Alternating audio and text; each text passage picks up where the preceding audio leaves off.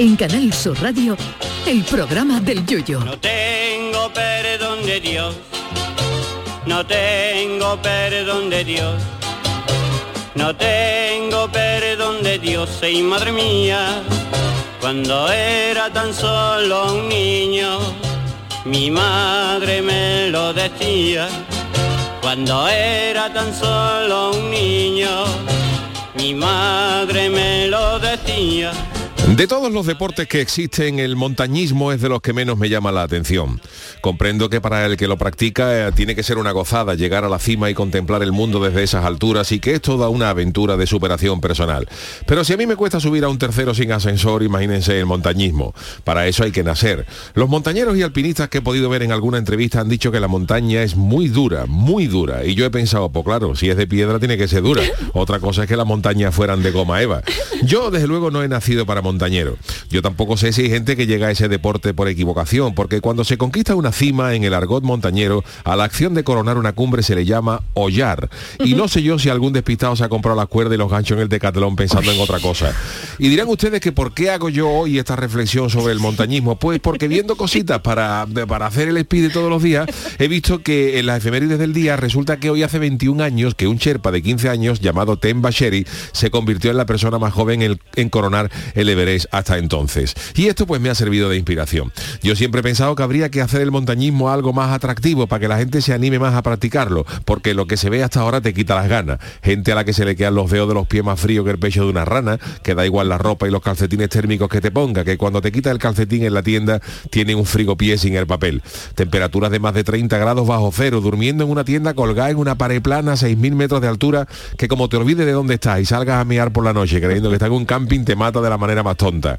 Yo creo, por ejemplo, que habría que incentivar las llegadas a la cima. Siempre he pensado que sería un pelotazo montar en la cima del Everest una cafetería confitería, porque no me digan ustedes que no se agradece que una vez que uno llega allí arriba con más frío que la comunión del Yeti, poder tomarse en la cima un descafeinado de sobre con una palmera de huevo o unos churros con chocolate. Eso sería un negociazo, porque además podrías poner el café con la palmera a 500 euros, que eso se paga, porque no te puedes ir a otro lado a tomártelo.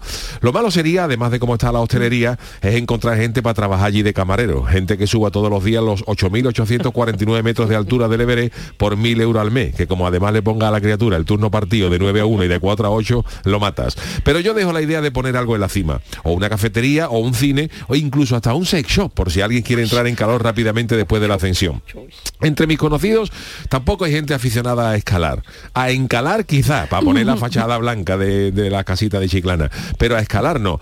Yo lo máximo que conozco es algún amigo que ha subido al Monte de Piedad, pero para empeñar algo. En fin, que para ascensos costosos yo ya tengo los del Cádiz y con subidas gordas, con la de la luz, ya tengo bastante. Ay, mi velero, velero mío. Canal Sur Radio. Llévame contigo a la orilla del río. El programa del Yoyo. Ladies and gentlemen, let the show begin. Queridos amigos, bienvenidos todos ustedes a esta su casa, a Canal Sur Radio. Estamos en el programa del Yuyu, estamos en directo, son las 10 y 9 minutos de la noche. Marta Genavarro, buenas noches. Buenas noches. Charo Pérez, ¿cómo estamos? Hola, buenas noches. Cuéntame otra vez la, la efeméride, porque es verdad que no sé por qué te ha ido Sí, por ahí, porque pe- pensaba claro, que iba a yo hacer el todos los Papa. días tengo que tengo que hacer una, una reflexión diaria. Hoy me ha dado por el montañismo, porque es Sí. algo que yo lo veo, cuando, me llama la atención, ¿no? Esa gente que, que, que hace ese deporte, y hay, hay un tío que ha escalado los 14, 8 mil.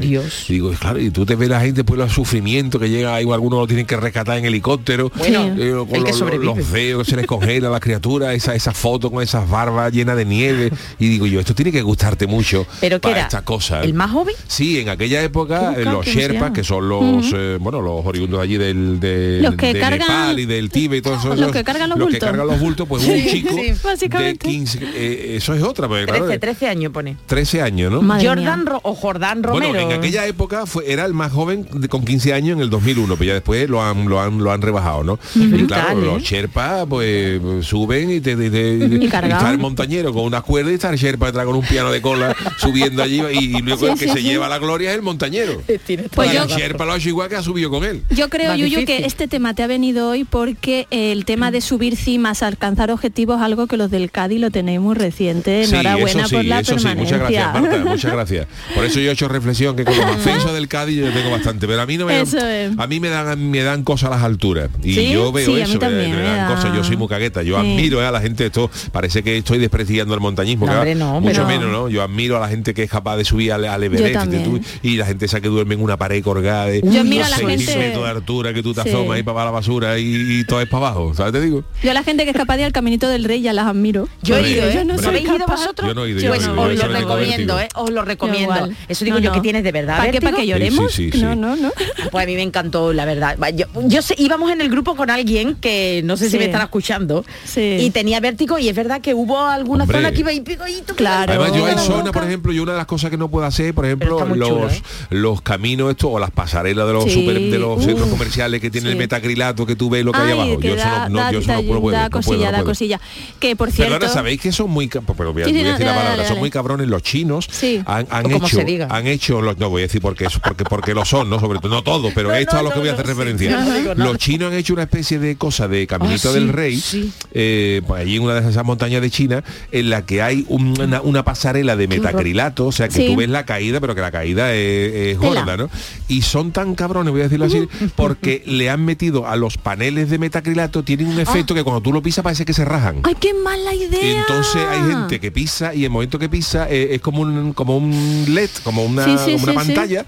Y haces y tú- cuando tú pisas hace el cristal así y se raja. Ay, y entonces, ay, claro, ay, al que está pasando idea. por allí le entra la entra la mundial y hay escenas de gente incluso agarrada a las barandillas llorando. Sí, Claro. porque hay que ser muy tú, yo, bueno, en Sevilla, el, el pabellón, antiguo pabellón de Francia de la Expo, ahora llamado el cubo, tú cuando entras, el cubo es un cubo hacia abajo. Sí. Entonces tú cuando No entras, el suelo es de metacrilato y ves abajo el cubo que es como tres o cuatro plantas de caída. Mm. Y yo cuando paso por ahí parezco Tom Cruise en la película esta que va así, va, va como Misión flotando, imposible. voy, voy acojonadilla, la verdad, no tiene otra palabra explicar, pues fíjate tú esa caída. Fíjate Muy tú, ¿no? mal. Y Bueno, ahora doy yo la buena digo- noche al Chano, Marta, hoy. Buenas noches, ¿cómo estamos? eso, Bueno. ¿Qué, qué pasa? ¿Cómo estamos? Charo, veo reconciliación con el Chano. Bueno, Sí, un poquito, hombre, hemos limado a. Teresa. algo hemos limado, algo. Hombre. Sí, la necesidad, la necesidad premia y el Chano pues es parte importante. Sí, tengo que reconocerlo Habéis ya. hecho las paces, bueno, eso Hombre, está por muy Dios, bien. ya era No hora. sé yo si en estos próximos días me va a dejar tirar al, en el programa, porque otros Sí. también me van a dejar tirar, pero bueno, nos van a Ah, dejar sí, nos tirado. van a dejar tirado. Pero bueno, ya Bueno. iremos hablando, ¿no? Que por cierto, volviendo a lo del Cádiz, tengo que decir que yo soy muy fan de Mariquilla de por sí, pero ese meme que ha hecho Mariquilla de Yuyu, los Sí, momentos sí. finales del partido, que ya al final no se le ve siquiera porque de los mismos nervios se cae del sofá, es maravilloso, ¿eh? Claro, es que fueron unos nervios tremendos. Oye, los ¿no? niños no están... No, te- no, No, los niños digo, los acosté, los niños los Ah, acosté no ya, lo los niños los no, acosté. pero ¿les Además, gustan, son Marcos- futboleros? Sí, sí, bueno, no mucho, pero lo que pasa es que ¿no? Marco eh, es pesimista. Marco le pregunto yo, Como yo bueno, creo que vamos a perder. Digo, Marco, no me diga eso.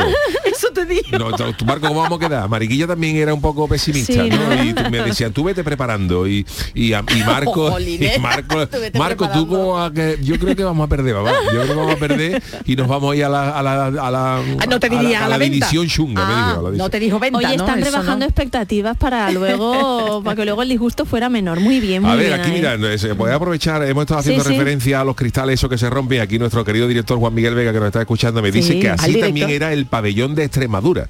No, yo no vi, yo, es que no, sé vi si el- eso. el- seguramente sería el de la Expo, ¿no? El de- y ahí tendría así Sí. unas cosas. No sé, y yo dice no también, esto me pone un, un, eh, una adivinanza que dice Juanmi, eh, aprovecho para recordar al Chano que hay un monte al que no se escala, siempre se desciende, a ver si lo adivina. Lo que sí, el señor director. Tengo yo que verlo, No, no, no, no señor, di- ahora que nos está escuchando, eh, aprovecho, Sí. señor director, cómo le ha dejado el coche, porque este Eso, señor Chano lo coge toda la lo noche. dijo, vamos, no, no, hoy que nos está escuchando. inclu- hoy que nos está escuchando, incluso Juanmi sabrá que le deja un... el- eh, me he gastado en, lo- en los últimos 50 céntimos que tenía y le compré un ambientado de vino, que se lo deja colgado en Pero el que huele mal el coche del director. No, no, no, no, Ah, no, para, no, que, no. para que no huele estupendamente, pero para que huela bien. Pero no no voy a estamos reflexionar a ver lo que me ha dicho Claro, no nos estamos un centrando, al que Chano. no se escala, un monte al que no se escala siempre se desciende. Uy, yo, yo soy muy mala para eso. Yo, ¿eh? Chano, iría, iría apuntándome al paro, ¿eh? Pues También creo que le está queriendo decir algo nuestro director. Me lo ha puesto difícil, Juanmi. Hombre, Hoy, Chano, en el coche de vuelta, en el coche de vuelta, en el viaje En de el vuelta. coche de vuelta va Bueno. usted, de vuelta va usted me parece a mí, ¿eh? Señor director, con No ese renueva, coche no ahí renueva. no hay mucha, y hay mucha diferencia. Se lo dijo de ¿eh? maravilla, se lo dijo de maravilla. Eso, nosotras ahí vendiendo una patita. Anda que no. Y aquí mi querido amigo Manolo Catalán, que también nos está escuchando, me confirma también. que, en Sí. el, que en la Expo 22 el pabellón de Extremadura tenía los no suelos de los no. de Sí, cristal y entonces claro, eso era una, una agenda más grande. Yo es que no vine a la Expo, Yo, no, no Yo vine, yo Yo vine, sí, yo pero no en eso no. Es que había, es que Yo yo, vine el segundo día de, ma- de mayor afluencia. Sí. Eh, Fue el mayor, el segundo mayor día y no pude entrar en casi ningún sitio. Y me dio casi una lipotimia enfrente de este pabellón. Yo vine a la expo con, con 10 añitos y con todo el kit que era pantalones cortos chica. de rayas, camiseta también de rayas, gorra con pins, calcetines altos con botines a los Steve Extranjera. Urkel y riñonera. Por cierto, nuestro Que se querido, trabajaba mucho la riñonera. Nuestro querido amigo 40 man Sí, sí. ya ha puesto el vídeo de Ya lo ha puesto, del por Dios, qué par- de- rapidez. del, ¿El qué? del- bueno de la atracción Sí. esta china que se rajan los cristales Madre y la gente allí qué llorando agarrada a los a los sitios, ¿no? En fin, bueno, pues a ver si hacen otra expo pronto para que yo pueda venir. Claro. Yo no- ¿Tú sabes por qué yo no vine? No sé, sorpréndeme. Mira, yo no vine por una cosa, porque mm, eh, en, en el año 92 sacamos la chirigota de los borrachos, que Sí. pegó un Mm. Pelotazo tremendo ahora que estamos en carnavales. Pues ¿no? sí, totalmente. Y entonces como los borrachos éramos, eh, eh, Éramos carnavales. 18, 18, per- 18 personas, porque se en años anteriores medio grupo se había peleado con el otro y ese año pues hicieron las pases y nos juntamos 18 personas y por Vale. eso sacamos las dos chirigotas, el los borrachos y el Valesún. Pero claro, llegamos a la conclusión de que como éramos 18, yo propuse una idea que dije, digo, es una tontería que vayamos a cantar a los 18 a todos los sitios, porque Claro. digo, ¿por qué no hacemos una cosa? Digo, ¿por qué no hacemos eh, un periodo de vacaciones, por ejemplo, 15 días, cada uno que coja 15 días sin ir a cantar Sí. y los contratos que haya en esos 15 días, pues como que los cobre como si hubiera como si hubiera ido, ¿no? Entonces unos se van del 1 al 15 de julio, que hay seis contratos de ese, pues tú los cobras de vacaciones y Claro. tal. Y cuando la chirigota vino a la expo, la chirigota vino a la expo a cantar, los borrachos vinieron a cantar a la expo, hoy hubiera venido, pero en aquella época me cogió en mi periodo en el que yo estaba de Que vacaciones. tú eres. que tú eres. Y yo digo, Tú que dijiste, tiene "Estoy de igual, que si vacaciones". hay un contrato ahora que lo voy a cobrar sin ir, pues ahora... Pero yo que será una Hubiera- cosa hubiera venido, pero- especial, Yuyo, Pues mira. no, me- no me dio por Ay, venir. te puede, te puede, te no puede. me dio por venir. y Me El quedé en mi Yuyu de hace 30 años, Me, me quedé en mi casa tranquilo. Sí, sí, sí. Pero luego la no vida, la expo. luego la vida te ha hecho que venga, que vengas todos los días a la expo, a lo todos que era los el- días, todos los el- ¿Cómo días, al pabellón de Andalucía. todos los ¿Cómo días lo te digo. sabes? Esta mañana traía yo a... La vamos- penitencia. Vamos a adelantar que hoy vamos a hablar de George Harrison. Traía yo la Si autora lleva de- la camiseta de los Beatles ya. Llevo la camiseta ya, de los ya, puesto, Beatles. esto es un La karma, llevo un karma. Desde esta mañana que ya estuve por aquí, no sé por qué, que yo me escondí ahí en el baño, me han, me han echado al piste de comer, como si vegetariana, me han echado al piste nuestros técnicos de sonido, nuestro Manu Japón, y aquí he vuelto a salir para seguir hablando de los Beatles. Me van a poner una orden de alejamiento de los Beatles a este paso. Bueno, pues eh, la traía yo a la autora, ¿no? Esta mañana aquí a la radio y le decía, mira, aquí estaba la expo, y digo yo, y ves el pabellón de Cruzcampo lo primero que se veía, Sí, nada más entrar sí, a la expo. Eso dice mucho de nuestra idiosincrasia española. ¿Cuántos años tiene la autora, por cierto? La autora 50. Bueno, pues eh, por supuesto, joven, súper joven, te diré Claro. yo. Pero bueno, que no sabía de la expo, de la Sí existencia. sabía de la Ah, expo, vale, lo que no vale, sabía vale. era por la puerta por la que se entraba, Ah, porque bueno, no la estuvo barqueta, aquí. la barqueta era claro, de ellas, que claro. hemos venido paseando y entonces le, le- le echo yo un poco de guía turística. La verdad es que la Bueno, expo, qué tiempos aquellos. tiempos aquellos, ¿verdad? Ya han no, ¿usted vino a la expo? Yo no vine tampoco, me No. Va a costaba, venir el no, Chano, vamos. dinero. Yo- yo- ¿Quién iba a pagar? iba a venir. Como si iba a saltar las verjas, las verjas. Claro que va, yo. yo no pude, no, no, no Yo podía tengo que confesar una maldad de la expo, ahora que ya ha caducado y que la persona ha fallecido, mi padre, Dios, que en paz descanse, era policía nacional. Sí. Y entonces, claro, pues en aquella época era como a los compañeros, oye, que soy compañero, y entrábamos en todos los pabellones por detrás. Ah, Entonces yo todos claro, los pabellones los he visto al revés, con lo cual lo- los que tenían temática me comía el spoiler.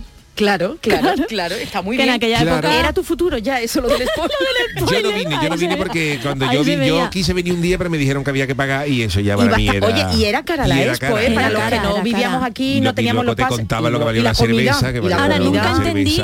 Sí, no sé si era porque era pequeña, pero nunca entendí por qué. cerveza en la expo era el Producto Interior. Bruto de Nigeria de seis meses. ¿Por qué tra- trajeron un trozo de hielo? Es una cosa que nunca entendí. No lo sé, eso tampoco lo vi, si es que yo vine el, el segundo día de Trajeron gente, como un, sí, como uno de los pabellones, pues como un, no sé cómo se llama, un trozo de hielo Sería como el de del Titanic, no sé. como el que se cargó el Titanic. Pues yo intenté colarme un día porque yo me enteré que había un comisario en la expo y yo vine, vine con una placa de policía falsa diciendo que también era comisario, pero me dijeron, tú no tienes pinta de Creo que no, Sí. Chano, que usted menos mal que no vino porque se iba a llevar un disgusto porque no iba a pasar, porque anda que no había controles. Madre colarse, mía. claro. Que no, Mucho, que no, mucho, mucho. Mucho, sí, sí. Pero bueno, pero lo del Yuyu tiene ese eso sí que no tiene perdón de, do- de Dios. Mira que no Yo el único pabellón que vi en aquella época fue el, el pabellón deportivo que había en Cádiz, el Fernando Portillo. Ahora Eso lo lo tenía bien- que haber llevado a la expo, pero bueno. Lo bien que Como olía la expo, que te echaban colonia por todos lados, estaba fresquito. Yo qué como- no, fresquito el día que yo vine, no, si ya te digo, fue No, fresquito porque te ¿no? echaban agua, te echaban agua encima, te Y echaban tenían una también pantalla colonia. grande, una pantalla grande, el de- el ¿cómo era? Jumbotron Jumbotron. Sí. Y bueno, lo del espectáculo del, del lago. agua, qué maravilla. Y Fíjate si tenía se, llega, si, se llega, si se llega a colar, por ejemplo, en ese Jumbotron una película de la película del, del Canal Plus, la codificada por la de por la noche. Pues estaría ¿te llena En esa mitad plaza. de la plaza. Estaría llenísima la plaza, vamos, seguro. Tenía unos ordenadores táctiles que para la época era una cosa súper moderna. Yo que no soy friki, pero todo el día me Fíjate llevaba los allí. ordenadores de aquella época, llevaba Táctiles, el Windows tú. 1. Oye, y los coches pequeñitos, me, me- me Ah, sí, acuerdo sí, los, sí. el- los coches pequeñitos así estilo para poder aparcar aquí en una ciudad como Sí, esta. sí, como estos de- de- del golf. Eh, Exacto, muy rollo. chiquitito y El decía, madre teleférico, mía. ah, bueno, es verdad, y bueno, la Torre Banesto, ahí me monta, ahí Sí. subí yo a la Torre Banesto, Sí, pero es que sí, ya te sí. digo, había tantísima cantidad de gente el día que yo vine que apenas, apenas pude ver nada. Fue una Eso sí, el pabellón de España, eh, de España no, el pabellón de Andalucía Sí. lo vi muy bien. Era Sí. algo, que ya me quería decir a mí el de- que muchas veces no valoramos lo que tenemos y, y la Expo para mí, la Expo de, de- de Sevilla fue una de las más innovadoras cosas que se vieron en la Expo, ahora se están utilizando en el día a día. Y cambió la ciudad muchísimo Y por lo que Y contáis. luego yo también, por ejemplo, iba a venir porque me hablaron muy bien de que, de que en la Expo, de que en la Expo se celebraron unos Sí. conciertos que se llamaban Leyendas de la Guitarra. Sí. Que y claro, todo el mundo, pero cuando yo vi el cartel venía Eric Clapton, y yo me y ahí digo, aquí falta gente, aquí falta el Pacoli, Pepito de guitarra, Claro. el Mejía. Claro, esa gente no estaban invitados. Digo, entonces qué mojonada de leyenda de la guitarra eso de la No, Expo. por Dios, por Dios. Bueno, pues vamos a hacer otra expo, vamos a hacer otra expo y que vengan, bueno, algunos, no, que vengan, que vengan. Que vengan. En Cádiz había que hacer una Expo En- 92. ¿Y dónde íbamos a meter la gente? ¿En La Chiclana? podemos hacer, la podemos hacer en el paseo marítimo. ah, eso ya no es Cádiz para usted, eso ya es la, la Sí, sí, afuera. eso es las afueras. Eh, por eso te Hombre, a lo mejor afueras. en Cádiz, que te puede decir? En, en Verá tú, verá tú. la Plaza San Antonio, a lo mejor. Uy, uy, el, el O en. Santa Bárbara, por atrás. Santa... Están de obra, bueno. Lo pueden, lo pueden- lo pueden ¿eh? hacer sobre el agua, como estas cosas ciudades sobre el agua que hay en Japón. pues una expo, Mucha humedad. ma- Mucha una humedad. expo, Mucha humedad. pero va a estar más fresquito, ¿no? Bueno, No pues... Te hace negocio seguro, Chano. Vamos a intentar a ver qué hacemos con la, Venga. Con la Expo de Cádiz. Eh, bueno, hoy tenemos muchas cosas, tenemos Pues las sí. martadas, Sí. tenemos también Jorge Marenco con las crónicas niponas, pero no pueden faltar las friki noticias de cada día. Friki Noticias. La primera para Doña Charo. Bueno, pues de verdad, vamos con esta porque la vi ayer y es que yo sigo sorprendiéndome. Atención, estoy como un cencerro. En vez de traje, de un traje de Armani, va y me compro un perro. Uno de perro, perdón. ¿Y este quién es? Los chichos, los chunguitos. Yo creo que son los chunguitos, ¿no? Sí, este es el No alto sé, no de los chunguitos, ¿no? Sí. El que se le entiende. Esto tiene que sido la banda sonora de D'Artacán. ¿Verdad? Hombre. Pues atención porque la noticia, Los esto chunguitos. ya es... eh, sí, los chunguitos. La, está bien. ¿Cómo No se llama la canción? no me diga Tommy que esto me dijo que eran uno, dos y tres los famosos que perro sale. Soy un perro callero. Sí, pero yo creo que era para otro, iba a otro tipo de perro. Sí, pero bueno. ser. Vamos, vamos con la noticia, porque esta es la tercera temporada ya, ¿verdad? Esta es la tercera temporada del programa y sigo sorprendiéndome de la friki noticia. Atención a la de hoy, porque un japonés ha cumplido su sueño, sí, el de convertirse en un perro. Escucháis bien, ¿eh? Un perro se ha convertido en un perro. Eh, y todo gracias a una empresa de efectos especiales que se llama Cepet. Mira, ¿cómo es la de los clips, esto? La de la de los encendedores, ¿cómo se llama? Clip, ah, pues. Me he liado yo. Bueno, pues así lo ha demostrado Toco. Toco es el nombre del hombre, ¿eh? No, todavía no se ha convertido en perro. vale. Toco es un internauta que ha mostrado en YouTube su proceso de transformación en un coli de pelo largo. Sí, sí, sabéis cómo son los colis, ¿no? Sí, eso Algo sí. muy fresquito para venirse aquí. El hombre se ha gastado, atención, 2 millones de yenes, unos 14.600 euros, en este traje hiperrealista de coli hecho con piel y pelo sintético. Dios, qué calor. Hace apenas un mes presentó su alter ego Camino Canino en sus redes sociales y según contó Cepet, eh, la empresa que le ha hecho el traje dice que fue muy difícil hacerlo pues se tardó unos 40 días en hacer la recreación realista de la anatomía canina para que se la pusiera un humano. De verdad, hay gente que no está buena y lo que se Madre gasta, ¿eh? Dice que utilizaron fotos de colis tomadas desde distintos ángulos. Supongo que la película está tan conocida, ¿no? De Lassie Mejoramos la esponjosidad del pelaje para ocultar la cáscara del disfraz, eso que es, mano, lo máximo posible. E hicimos, e hicimos con la, que la boca se abriera y cerrara sola, dijo un portavoz de la empresa. En la actualidad los principales clientes de su empresa son las de cine, evidentemente, y de publicidad, pero hay pedidos individu- individuales como este de Toco que suponen alrededor del 10% del total. Yo no, no entiendo, pero bueno, dice Toco, el anteriormente humano, en una televisión japonesa, a Nippon Televisión, que tras conseguir el traje de perro, que oye, que era un desperdicio el dinero que se había gastado para llevarlo nada más que una vez. 15.000 euros, ¿no? 15.000, sí, sí, sí. Y que para que no lo viera nadie, ¿qué hizo? Pues va y publicar un vídeo y subirlo a las redes sociales. Dice que cuando se le preguntó en las redes por qué empezó a compartir fotos y vídeos de sí mismo con el disfraz de perro, dice que no esperaba que tuviera tanta repercusión. Hombre. Vedlo, en serio, buscar Lo- lo hemos puesto, ¿eh? lo acabamos de poner, ¿Qué ¿eh? te en parece? nuestro- ¿No da en- Bueno, hay Sí. veces que tiene un gesto que, mm, que llama humano, pero vamos, y si le Madre rascas la barriguita, y le- yo no sé, no sé cuál, se pone de cuatro a cuatro patas, evidentemente, pero digo que cuando se pone boca arriba, yo no la yo no le rascaría la barriguilla, ¿eh? No vaya a ser que el perro se emocione y no, ¿eh? No, no, no. Ay, ay, Hombre, ay, fíjate, si la chirigota del Lobe que sacó el Festival de Cannes eh, hace unos años se llega a gastar 15.000 euros por tipo, la ruina. Dios, 15, pero ¿qué te parece? Chano es el tipo, ¿qué te parece? Está maravilloso, ¿eh? Parece un perro de verdad, ¿eh? Pero la mirada, la mirada lo delata, la mirada humana. El gacho, vamos. El gacho, el gacho. Estas cosas yo me pregunto por qué. Vamos, que esto puede ser tus cositas en la calle y no tiene que se entera ¿Por nadie. qué? ¿Qué necesidad? Es la ventaja también- principal que yo le veo, que tú te estás mirando, levanta la patita en una farola sí. y no te puede decir nadie, oiga, ¿qué está haciendo usted? Oye, y en el confinamiento la habría venido estupendamente. Claro, podía En salir solo a la confinamiento calle. solo podía haber salido a la calle. Pero a lo fíjate. mejor no podían salir perros solos. Eso había un vacío legal Bueno, ahí. había de todo, Fíjate había si te animales. te coge el traje y llega el de Amazon a preguntar, oiga, había que tengo un paquete, te diga, sí, dígame, y sale el perro hablando, se cae de espalda el de Amazon. Madre Que mía. yo, yo ya te digo, yo creo de todos los años que llevamos ya en el programa, para mí esto es lo más friki, de verdad. Sí. Un señor que se gaste 15.000, hombre, hay pato, hay gente pato, que se gaste 15.000 euros en hacerse, y además el hombre que se pone sus cuatro... Marta, búscalo luego. Sí, se pone a sus, cuatrita, a sus cuatro patitas y haciéndole sí. cositas y vamos... Que también te digo una cosa, por un lado me pregunto para qué, por otro lado digo, si ese hombre feliz, 15.000 euros que son para la felicidad de una persona. Sí, pero tiene un problema, tiene un problema. Porque El claro, calor. tú, tú te, aparte del Pa' calor, el calor es no, lo de menos. Sevilla no. Para Sevilla no es disfrazarse de No. coli, pero tú imagínate que tú tienes que tu ilusión es vestirte de coli, claro, y tú sales a la calle con, to- con toda tu intención y tú, Vale. y tú sales así a cuatro patitas, no sé qué, y ahora tú sales a la calle y te encuentras o- o un coli en celo. Lo sabía que lo iba a decir, mía. sabía.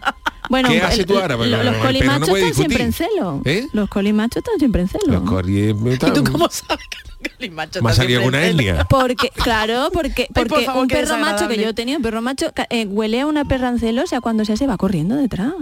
Pero claro, es que no sé, no sé, yo yo no saldría, ¿eh? yo un no colimo soy- necesitado dice, no huele a celo, pero yo voy a intentarlo. ¿No, Hoy la de Chano? olor es la cosa, de los bichitos y los insectos que se acercan, ¿eh? A nuestro olor, por nuestro olor corporal, pero bueno. Madre que mía. no sé, Chano, yo no lo veo. No 15.000 sé. euros. Ah, lo que Hombre, haría yo sí. con 15.000 euros. Bueno, usted paga todas las deudas. Yo con ¿no? 15.000 euros me, No, me ah, no. compraría Empieza. disfraces, pero para huir, para que la gente no me vea. Si yo tengo 15.000 euros, lo invierto. no- Bueno, que el traje de perro pues está bien. El traje ¿eh? de perro, sí, sí. Voy a hablar yo con el chino este. El chino es japonés. Japonés, japonés, hablo toco se llama, japonés, a ¿no? ver si cuando Toco, se canse sí, del traje de toco, coli me toco. lo deja y me paseo yo por la viña y está echando y tú escuchando allí. Uy, no ve ahí con toda la calle y no, no, no. Porque por en carnaval es muy mala época para pasear vestido de perro, ¿eh? Sin carnavales te pueden dar colleja. No, y por, Y y claro. por lo como estará Y el Y como suelo. estar al ¿no? suelo, claro. Ah, pero yo creo que para Andalucía en vez de coli te debería hacer un traje de gato de estos que no tienen pelo. Que eso da menos Uh, calor. Sí, sí, Gato- pero gato. Claro. Gato, Gato egipcio, egipcio. eso sí. Eh, gato egipcio, de eso no. eso sí que da yuyu, calor. vamos. Gato Además te digo otra cosa. conejo. Esos gatos De- les de ganas de echarle Sí. arroz, de echarle a un arroz. El problema también que, que le veo es que cuando tengas que ladrarte delatas. Porque una cosa parece un perro, otra cosa es ladrar. Pero es que el señor, si La de el vídeo, técnica, ¿eh? es que, ya te digo, Marta, tiene su patitas, Sí, sí, todo, está todo, y bonito, está además bien hecho, está bien Pero la mirada, yo te digo, mira, mira se pone boca arriba, se pone- todo, todo a la vez, donde le ¿Y dónde Pero esto hay artesano en Cádiz que lo hacen mejor para el Eso carnaval, ¿eh? No se vayan los japoneses que esto, esto hay artesano en Cádiz que, Hombre, que lo hacen Mayo, mejor. Pepi. Mayo, Pepi Mayo, bueno, Pepi Mayo no sé trajes. si tiene de perro. Pero claro, 15.000 hay 15.000 euros, no te puede cobrar ningún artesano No, de Cádiz por un traje porque fíjate una comparsa de 14 a 15.000 euros cada uno vestido de perro. no vea luego las galas que tienen que hacer, vamos, no, vea. vea tú, vamos, tienen que... Para amortizarlo. La esponjosidad y Se todo tienen del que colocar por la noche vigilando el chalet. Además canta, de perro, pa- canta cuatro patas, canta cuatro patas, Chano, tiene que ser Uh, eso es complicado. malo, malo, sí, Claro. es verdad. No te puedes, no puedes tú Bueno, ahí... No puedes eh, gesticular. tenemos otra noticia también de Sí, pero vamos, que ¿no? aquí el único que sabe cómo es cantar vestido de animalito, ya lo hemos dicho muchas veces, Sí. eres tú. Lo sé yo, lo sé yo. Por Hola, cierto, eh, mi querido eh, Paco el Carapalo, Paco Abejón, Francisco Abejón Sí. Carapalo, eh, no quiso salir en Los Palomos, ni. José Manuel Ah, ¿no? Sánchez Reyes tampoco, porque Carapalo tenía la teoría que decía que los tipos de animales traían ruina, y es verdad. ¡Anda! No me lo puedo creer, sí. Sí, sí, Paco- eh, Carapalo tenía esa tenía Claro, esa visión y, me dijo los tipos de los tipos de animales traen ruina ¿Sí? y es verdad eh, A ver, cuéntame otra tradicionalmente es muy difícil a ver yo que no recuerdo no pero encontrar una agrupación de carnaval que haya triunfado vestido de animal eh, bueno quizás la de, no la de yo. bienvenido con los monos no Es, Esa sí. bueno, es, y Cano no me Yo acuerdo creo ya que sí, yo, sí, que, que es la ver, excepción no que- que- Confirma que la confirma regla. la regla, ¿no? Pero luego, por ejemplo, la no. chirigota del Lobe del Festival de Cannes, pues también de Cannes, pues también pegó. Pero la de los palomos Yuyu, tú no habrás ganado, pero Bueno, eso ha quedado para la La historia del carnaval. la conozco decir, yo, que- ruina para ganar, sí. que no- Bueno, ruina, pero luego has pasado ya la historia del carnaval, ¿no? De, yo Era digo la, yo, ¿no? la, yo, ¿no? Chenoa, el David Bisbal, de, claro, de ese año son los palomos. Es verdad, claro. verdad, Yuyu tiene el David poco- Bisbal. pocos premios, la verdad. No vamos a entrar, no vamos a entrar, no vamos a Poco jugar en la premio. herida, pero. Bueno, premio. Charo viene hoy. No, pero vamos a ver, ¿para qué quieres a lo Urga, mejor- urga. Urga. Mira, el Chano es mi amigo, ya es que el, El Chano, sí, sí, Pero han digo una- pasado de un extremo a otro, Yuyu. Pero te digo una cosa, Marta, ¿para qué Sí. quieren un premio como esto que muchas veces los que Claro. ganan de David si luego no sabe claro, nadie quiénes son? sí, O no se acuerdan. Sí, es Bueno, verdad, sí también saben. aquí también Manolo me dice la comparsa Los Simios, que fue el primer Ah, sí, premio claro, provincial. claro, sí, sí. Y- Entonces, Yuyu, es que tú no sí, ganaste, no, pero que hay que han salido muchas más. Quiero decir que hay dos o tres, a, lo mejor los de mono que ganó bienvenido, ganó bienvenido y ganaron los simios, a lo mejor mono se escapa. Pero el resto de animales. salís de mono lo- ahora, los no, monos chicos. sin vergüenza, otras chirigotas Pero es que el mono se parece mucho al ser humano, entonces igual por eso da menos ruina. Sí, no puede ser. sé yo, Claro. no sé yo, pero vamos, que Yuyu, yo vamos, los retiro, los retiro yo, me repito, me reitero que la de los Sí. palomos, eso es hiper mega conocida, vamos. El Chenoa, a a ver. partida se le va a quedar el Chenoa de las chirigotas, ya que está. ya te digo que Vamos mucho, seguramente, de ese año, ¿quién ganó en Chirigota? Yuyu, cuando tú... El carnaval, eh, el, eh, cuando tú saliste de los palomos, los de... Los Aleluya. Fíjate, pues yo no... Fíjate. Fueron los Aleluya, ganaron los Aleluya. no el segundo premio creo que fue el Celu con eh, eh, la banda de Cagarrutas del Monte. Y luego creo no que fue tercer soy. premio, creo que fue Guasa Cubana. Ni idea, ni idea, tú eres Y más... cuarto creo que fue los Blancanieves, los de Pues los de ese año, ¿de qué nos acordamos? Del tipo tuyo. Sí, Claro. ese Y año los fue de peloteos, que verdad. que también fuera Cádiz City de Juan Carlos Aragón. Uh, que sí, también verdad, fue- esa fue también, sí, sí, sí. tenía- Pues todo el mundo se acuerda de esa, venga, ¿qué estabas mirando? Nada, quería los... eh, ¿Lo de animales, Los no? monos sin vergüenza, Los monos la chirigota que había Los de... monos Pues mira, mientras lo busca Charo, que Charo tú te ríes porque yo muchas veces le digo cosas que sí a Claro, no pero eso es, se llama, sé. eso es escucha activa. Esto es para que la persona, eso te lo enseñan en telemarketing, cuando te lo operado tú le dices, el, el señor te cuenta su vida y tú, ah, sí, sí, sí, Ajá, sí, sí, sí. ajá. Claro, porque si no al otro lado mm, te sientes solo, como desprotegido. Entonces yo al jefe, pues claro, hay que darle asertividad, No, pero que hay se veces, llama, ¿no? hombre, él es historia del carnaval, pero yo hay Hombre. muchas cosas que no soy de Cádiz, pero no me lo sé todo. No soy tan aquí, picado como ellos, verá, verá, verá. El premio de los monos sin vergüenza, claro, los monos sin vergüenza del año 80 y algo. ¿no? Ahora se nos va a llenar el Los Twitter monos sin de vergüenza, por ejemplo, de- fue, pone aquí, Sí. primer premio, primer premio, eh, los monos sin vergüenza, primer, Vale. primer premio de Cádiz. O sea que eh, con lo que decía Carapalo de que los tipos de animales tienen ruina, menos, el- menos el de mono. El de mono ya hemos no. visto tres agrupaciones vestidas de Es mono verdad, es verdad. que han ganado. Mamíferos igual los no, simios, ¿no? Los Claro. de, Sí, los los de Vale. bienvenido de los monos y eh, los monos sin ¿Y de aves no ha habido alguna comparsa de ave o de... gua- Lo no, que tiene que dar ruina son las aves, ¿no? No, El coro de los los tipos de pájaros. aves. Eh, Ese, el de sí, vale, de vale. viña. Eso. Vale. Pero los pájaros... eh, Ave o de eh, cosa. Voy a ver aquí, es que claro, estamos ya... Es que ya, claro, es la wiki, ¿no? Sí. Carnavapedia. He preguntado, decía alguien en Twitter, eh, ¿qué sé qué el programa en el que os reís? No sé qué, nos decía, el- nos decía un lo- oyente. los pájaros, que Sí. fue un tipo espectacular de- Sí. del coro de, del coro de la viña, fue tercer premio. No gana, Sí. o sea, todo lo que sea, todo lo que se vestió de animal no gana en el Y fallo. eso no lo sabías tú antes. No. Ay, Pero- pero No, te lo dijo el carapalo cuando estábamos ensayando nosotros. Oye, el carapalo también podía haber dicho el hombre algo antes. Bueno, realmente te podemos decir que el programa de Yuyu es ese programa en el que escribimos un guion, pero nos enredamos en cosas como Claro, buscar apellidos pero o chirigotas que son sean de cosas- animales. Son, son cosas, cosas- importantes que le interesan a nuestra audiencia. Por cierto, hablando de animales, tengo mi noticia que Por el favor, léala, léala. Mira que Aunque hilado la gente Chano, ¿eh? crea que soy idiota, me he construido un acuario para nadar con mis pijotas. Sabía que le iba a gustar esta. ¿eh? Perdona, pero esta canción es muy grande. Seguimos hablando de Yo los animales, que de las personas que harían cualquier cosa por sus mascotas y es el turno de Jack Heathcote.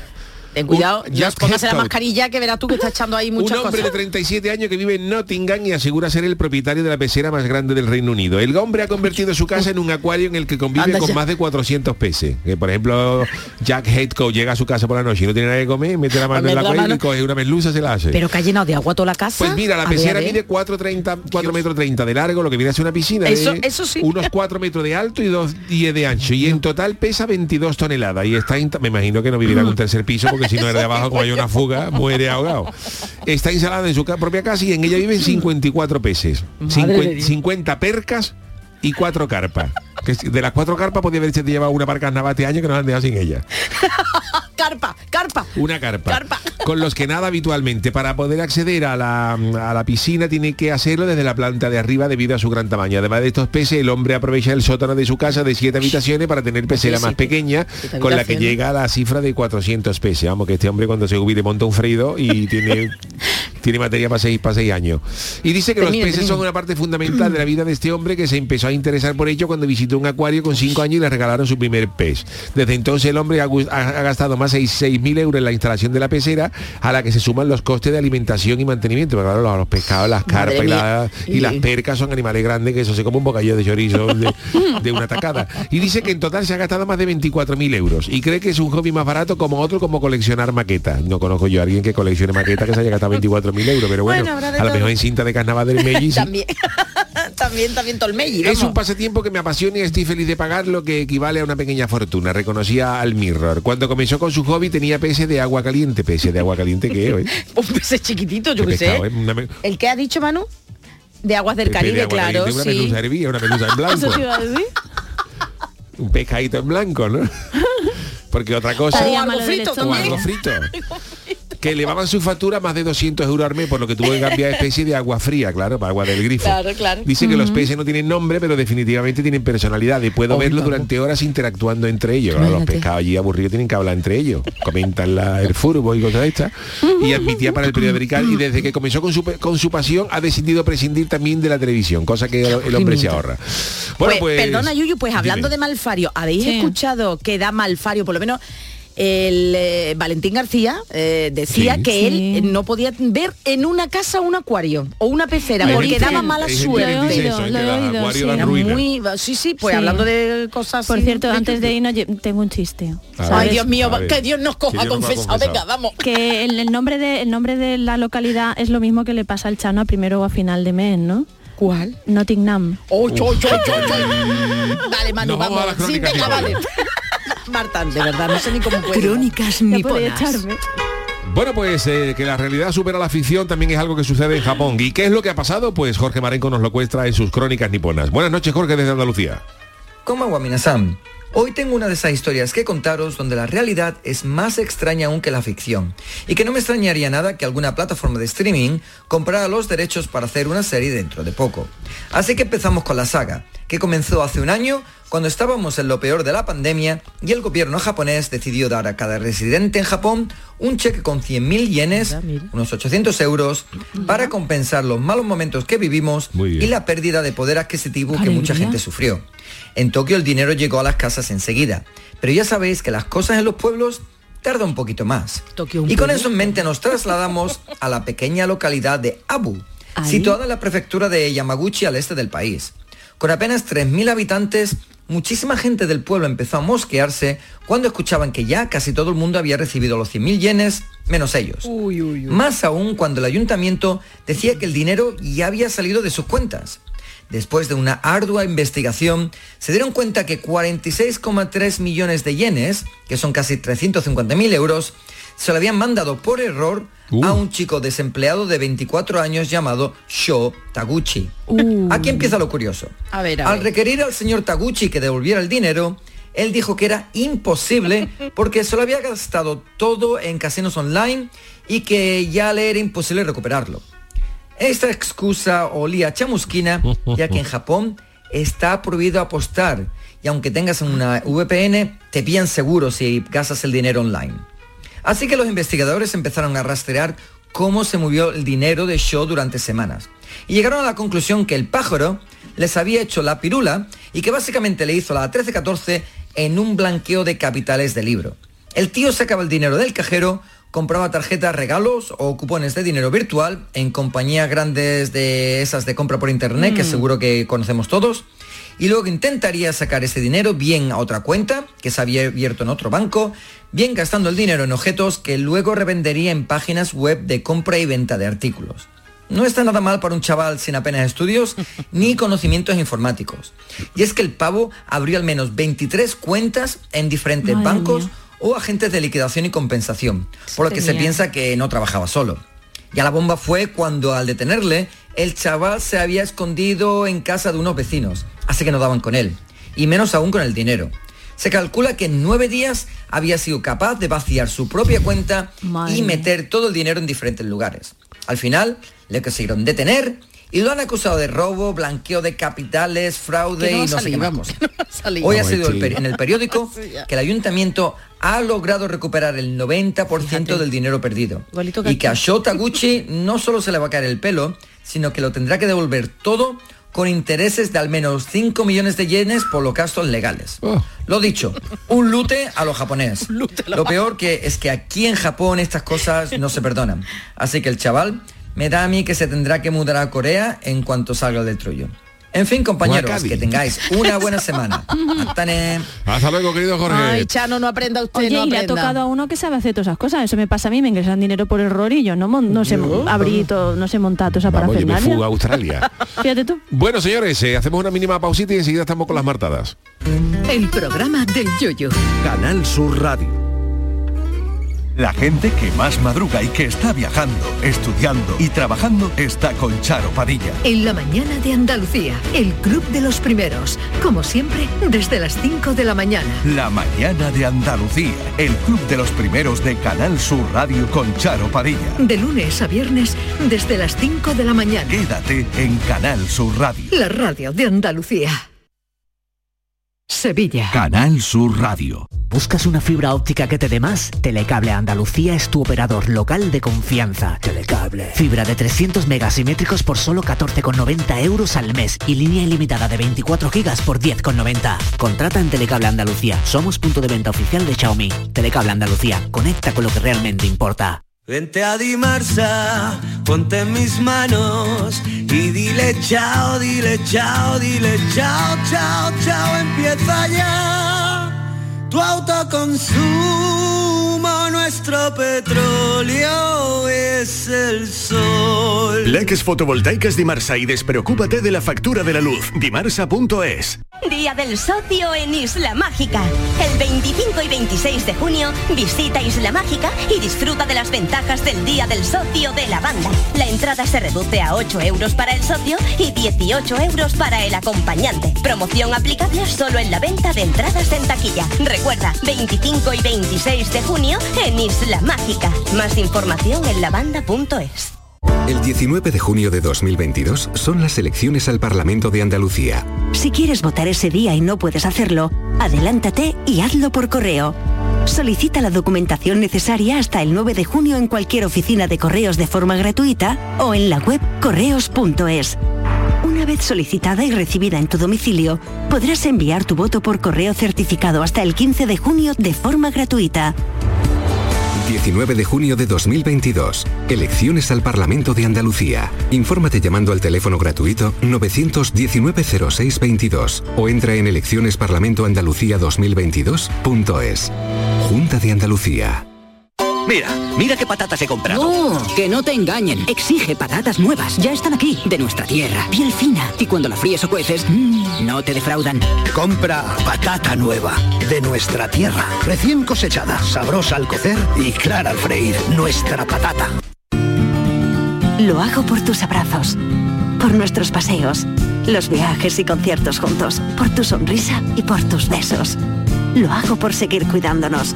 Llevamos dos años luchando para frenar la COVID-19. Ahora más que nunca la responsabilidad es de todos. Actuemos con precaución y prudencia. Está en nuestra mano mantener todo lo construido. Junta de Andalucía. En Canal Sur Radio te esperamos por la noche. En la noche de Canal Sur Radio con Rafa Cremades. Con las mejores sorpresas, la música, diversión y todo lo que ya sabes que tiene este gran club convertido en un programa de radio. La noche de Canal Sur Radio con Rafa Cremades. De lunes a jueves, pasada la medianoche. Quédate en Canal Sur Radio, la radio de Andalucía. En Canal Sur Radio, el programa del Yoyo. Las martadas. Bueno, pues eh, esta semana se han cumplido años de la gran eh, bronca entre los Beatles, eh, porque no se crean ustedes que solamente Sí. en carnaval hay bronca, ¿eh? Ya, las que más. tenía nuestro querido recordado Juan Carlos Sí. Aragón, que cambiaba de grupo todos los años, la, la- la bronca que hubo también en el grupo de, de Martínez Ara, o sea que los Beatles sí, años antes se peleaba la Me gente. da ¿no? para preguntarte, pero me voy a callar. No, venga, no, sigue, sigue. Así que Marta G. Navarro nos va a hablar en su martada de George Harrison, que era el, el Beatle más, más rebelde, ¿no? El que más ganas tenía de irse, por, por- hablar, ¿no? Eh, tenía tantas ganas de irse que al poco tiempo sacó un disco en solitario, un triple disco sacó. Sí, tenía ganas, tenía, Tenía ganas de chiquillo, irse. no le dejaban a él de hacer cosas, estaba un poquito mosqueado con la vida. Y sí, vamos a hablar con los Beatles, qué sorpresa, ¿verdad, Yuyista? Sí, es un tema que sí. del que nunca... Yo Nada, creo, de hecho, Yuyu, que, que Chano y, y- y Charo se están eh, confabulando para intentar ya cortar ya el cachondeo este y que hablemos, no sé, de los Rolling Stones, que vienen a Sí, España pero nos 1 de quedan. Beatles todavía Pero yo creo que sí, yo rato. creo que sí, que nos quedan Beatles para Bueno, ¿qué pasó con la bronca de los Beatles? ¿Qué la motivó? Pues mira, esto es una excusa porque eh, mañana, bueno, se presentó la semana pasada en Córdoba el libro, ya lo comenté, de la luz interior de George Harrison de Conchi Moya, Ujú. y esta semana se presenta, mañana se presenta en Sevilla, en la carbonería con la fresquita a las seis y media de la tarde. Ay, sí, sí. Entonces, oye, pero me han dicho que da el pronóstico que vamos a estar fresquito, Vale, va a haber musiquita en directo, me alegro. va a estar eh, el, el cantante del grupo Los Iberos de los años 60, va a estar también Enrique Sánchez Lo Escarabajo, y bueno, lo presento yo que es la parte mala Vamos, que nada, tiene, nada, que le va a dar nada, bien. nada, nada. Entonces, oye, os quería proponer un concursito, que yo sé que los A concursitos venga. a Calero le Pero vamos a salen ver, peor. pero ¿qué le escucha, Marta, yo estoy en desventaja total, Marta, eso no es justo. No, porque, a ver, a ver, aquí hay que hilar fino. Son, eh, tenemos a la autora, eh, tenemos su voz en exclusiva para el programa de Yuyu y eh, nos va a contar alguna anécdota de Ah, la vida bueno. de George Harrison y puede ser verdad o mentira. Pero Ah, Yuyu vale. ahora lo conocerá seguro, ¿vale? No lo sé, no lo A sé. ver. Vamos, vamos a escuchar Ay, el primer a ver. audio, a ver qué pasa. Conchi, cuéntanos la primera anécdota. George fue detenido en el aeropuerto de Londres por un posible contrabando de sellos. Toma ya. Pues no sé yo si por sello. ¿eh?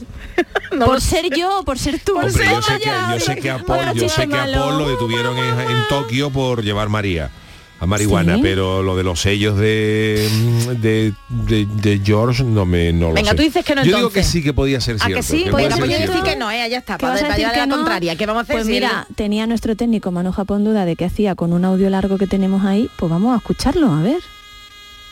Bueno, pues sí, amigos, soy Adolfo, Adolfo, el cantante de Los Íberos, del cuarteto aquel maravilloso de los 60, Ojo, suena a vosotros, que fuimos yo qué- precisamente después de Los Bravos a hacer la grabación, precis- vamos a, a Deca de Londres, en Londres. Qué bien. De toda pasa? la, ¿Qué la pasa? producción que tuvimos, lógicamente.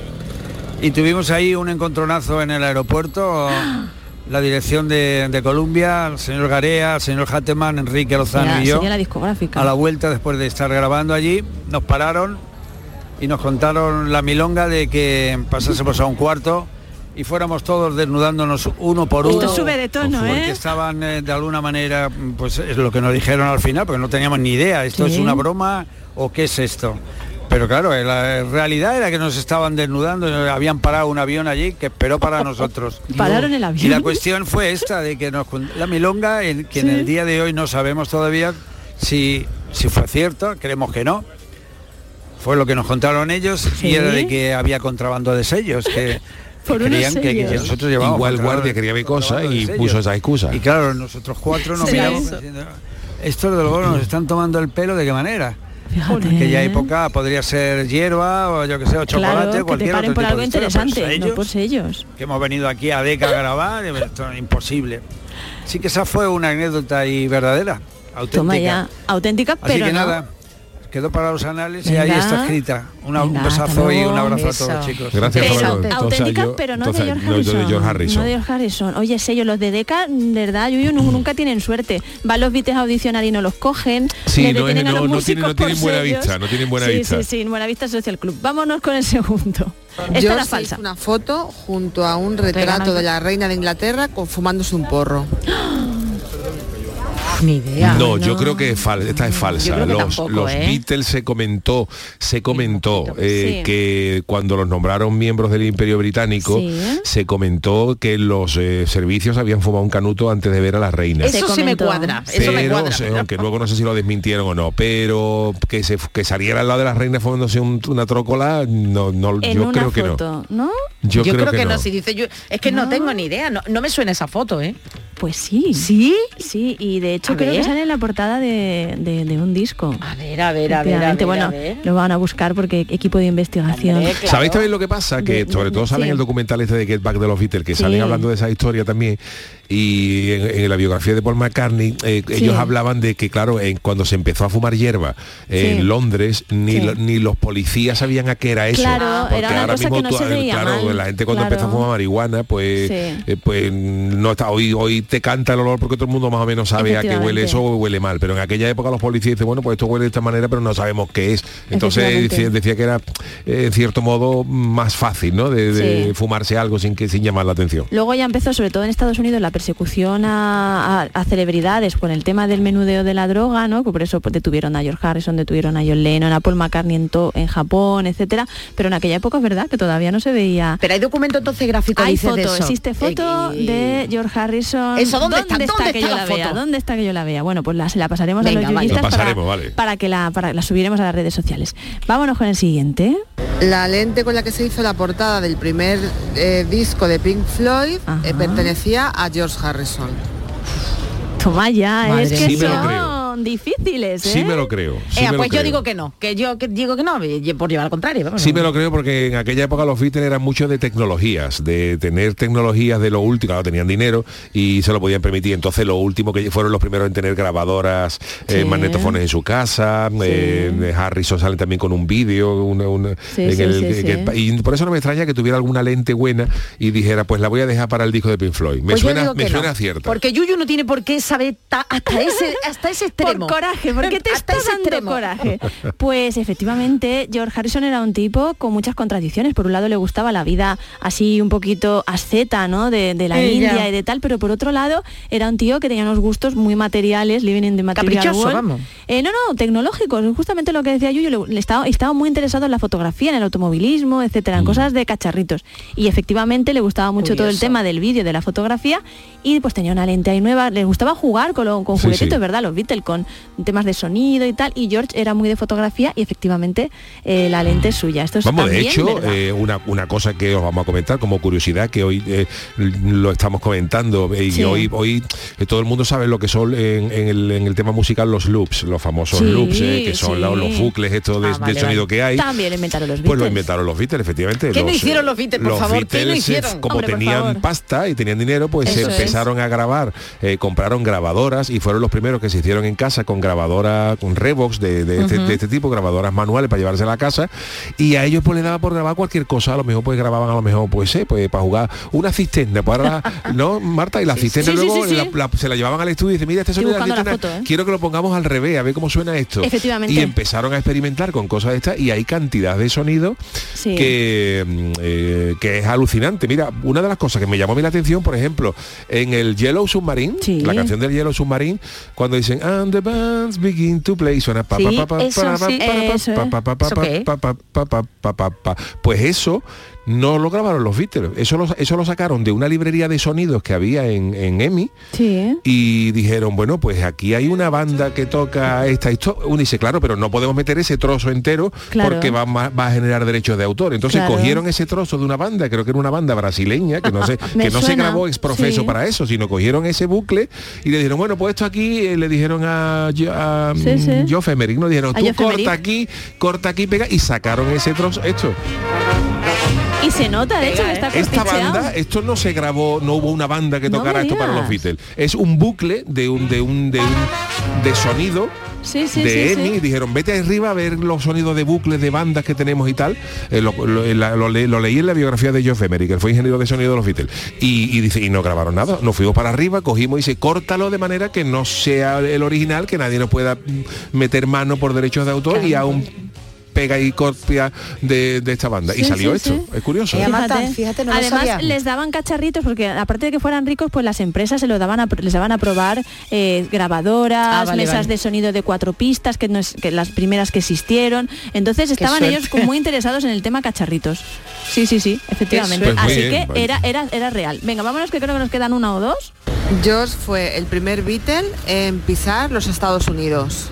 Mm, son dificilillas, ¿eh? Yo creo que todos a la No vez. lo sé. Yo creo que no, que todos a la que vez, no. ¿no? Yo Cuando creo que fueron. No. Lo sé. Bueno, si, no, Yuyu no lo sí. Yo sabe, creo yo que creo no. que no tampoco. Bueno, George Harrison era un apasionado de Estados Unidos, Entonces en sí, estas ¿verdad? contradicciones que tenía, ¿no? Porque por un lado hinduismo, total, y es verdad que unos meses antes de que ¿Sí? todo el boom boom de la Beatlemanía hizo una visita privada pues mira. a los Estados Unidos, pero porque tenía muchas ganas de, de conocerlo. conocerlo. Además es que él se caracterizaba un poco por ser como el pionero, el que siempre hacía todo primero, ¿no? De hecho, eh, justo antes de que triunfaran los Beatles, él iba a dejar la banda para irse a trabajar a Australia. Él decía, mira, esto no está funcionando, yo me piro de aquí y tal y cual. Y entonces se fue unos meses antes y vivió esa experiencia de ir todavía como un desconocido. Pues, Pues, maravilloso. Toma ya. Creo que tenemos uno más, Manu, creo que sí, ¿no? Los padres de George le prohibieron dedicarse a la música y él tenía que, que escaparse de casa y tocar a escondidas con el resto. Toma ya. Sí, esto me, Me suena, me suena real porque Sí. esto es muy común en, Sí. la- En en aquellos los, en tiempos, los digo yo. adolescentes de aquella época. No sé si será verdad o no, en- pero era muy común en aquella época. Charo, ¿tú qué Que sí, que sí, yo qué voy a decir si yo no tengo ni idea. Sois Bueno, vosotros bueno. los oráculos Beatlemaníacos. Bueno, la sección ha, salido genial porque os he engañado muchísimo. ¿No? No, de Oh. hecho, Louis Harrison era la que les ponía los bocadillos de nocilla a todos los Beatles y los, Había los ya, congregaba, ¿no? bueno, lo que hubiera, los congregaba en su casa. George Harrison era el único que, te- que tuvo unos padres, una familia eh, al uso tradicional de aquel momento porque a los otros tres, a Ringo le abandonó su padre y tanto Paul como John vivieron la muerte de su madre y en el caso de Sí. John es que ni siquiera lo criaron sus padres. Su Entonces tía. era el único que no tenía efectivamente esa herida de abandono paterno filial y al revés, los padres le llevaban a los bolos, eran Ah, muy mira padres del bien. artista, les Vale, ayudaban. vale, Pues eso, sí, sí. eh, maravillosa sección hoy dedicada Sí. a los Beatles de las martadas. Gracias, Marta. A vosotros. Oye, nos vamos a nuestro consultorio, ¿no? Rápidamente, Venga, sí. rápidamente. El consultorio del Yuyo. Bueno, el calor ya está aquí y, y los mosquitos. Y la eterna pregunta de que por qué siempre nos pican a los mismos. ¿Y, y qué es lo que pasa, Charo? Ay. Bueno, pues atención porque ha sido una entomóloga experta en mosquitos, Rosario Melero Alciber, que en una entrevista a la emisora de Radio Rack 1 dice lo siguiente, que en cuanto a los aromas que atraen a los insectos, lo que les llama la atención es nuestro CO2 y el ácido láctico que expulsamos por la piel mediante el sudor. Pero que no los que apestan, no, no, el olor corporal especial de cada uno. Y antes que un tuit, vamos a ver qué dice el primer audio. Hombre, yo creo que huelo bien. Yo me escamondo, me cuido y me me aseo para conseguir una higiene corporal buena. Bueno. Pero yo no sé qué clase de olfato tendrán los mosquitos, porque a mí cuando llega esta época me tienen acribillado. ¿eh? Mi madre siempre ha dicho que es que yo tengo la sangre muy dulce, que yo no sé la pobre en que se basa para decir eso. Pero vamos, que aquí lo que más coraje me da a mí, más que me acribillen, es cuando me desvela a media madrugada lo mejor del sueño. Que llega, que parece que te va a aterrizar un avión en la cabeza Es verdad. y ahora coge, enciende una luz, que voy a buscar mosquito por todos lados, el mosquito estará camuflado y no aparece por ningún lado. Yo con la chancla vengadora a ver si lo encuentro. Chancla vengadora. Cuando ya llevo un rato, vengadora. digo, bueno, voy a seguir durmiendo otra vez. No hago nada más que apagar la luz y te escucho otra vez. Me parece un bombardero de la Segunda Guerra. Mundial, eso que salen en las películas. Enciendo la luz, que allí no aparece el bicho por ningún lado. Este estará en alguna esquina flor de risa, yo supongo que, que yo qué sé, estos bichos cerebral latín o algo. Mira que tengo la mosquitera, el aparato eléctrico ese que se quedan los mosquitos pegados, el free, la pastilla antimosquito. Yo no sé si que tendrán mascarilla antiga. Pues es cierto, lo- oye, en parte puede ser lo de la sangre dulce, porque parece ser que el alcohol, las comidas calientes y, condun- y contundentes también incrementan la concentración de CO2 en nuestra piel. Y venga, Charo, vamos un rápido. segundito, Dime. me dice la autora del libro, del libro de ¿Sí? la luz interior de George Harrison, Sí. que es una anécdota muy muy rara lo del porrito de la reina, pero que nos va a buscar la foto para los yuyistas. Venga, Perfecto, perfecto. que la tengamos. perfecto. Gracias. Luosha dice, yo siempre con mi colonia Nenuco por bandera y mosquito, siempre llevo un cartel que dice, venid, venid todos a mí. y rápidamente otro audio. No me moleste mosquito. Oh, Bueno, buenas noches, los mosquitos, los mosquitos me pican a Qué mí y me dejan que parezca un Ferrero Rocher. Más chichota que, es que estoy hasta acostado, mi mujer está pegada a la ventana, con la ventana abierta y vienen a picarme a mí. Coño, picarla a ella que está más buena. Y en el campo lo mismo, que si los gusanillos, que si las arañillas, todo lo que eso me pica. Todo me pica. Hasta la curiosidad me pica. Bueno, que tengáis buena noche. Venga, Bueno, pues y el último, ah, que malditos dípteros chupa sangre, que todos van a él, que a su mujer nada. Bueno, pues eh, ¿quién despide musicalmente hoy? Pues me toca a mí rápidamente y nos vamos a 1984 porque no te aguanto más. Lo Ay, siento, Yuyu. vaya. Marta, lo siento, no os aguanto Al Chano más. sí, ¿no? Mira, el Chano sí, venga. Ah. Objetivo Birmania, no te aguanto más. Uh, uh, Es que De como no vamos a llegar, ¿eh? como no vamos Adiós, a llegar, lo tengo que leer yo. De verdad, eh, no me dejáis, me tenéis, ¿eh? Como no no son te aguanto más. Uh, uh. Yuyu te sonará, ¿no? No Si pusiera aguanto Sí, me- más. me suena de algo. ¿Nada? ¿En serio, por favor? Que alguien diga A mí que sí. tampoco. Bueno, pues gracias informativo, ¿le Charo? Pérez, gracias Marta Genavarro, la eh, producción técnica de Manum Japón y decirle a Juan Vega que el Chano no ha sido capaz de desvelar la adivinanza que que, le ha que Te ha le puesto una prueba, ¿sí? tú no te vuelves en Le el tiene que coche, mandar Chano. por el WhatsApp, Juan mira la respuesta. Señores, hasta mañana. Vuelve mañana a las 10 el programa del Yuyu. Mira a mi alrededor, lo mío es muy fácil, solo quiero pregunta por qué. Me pongo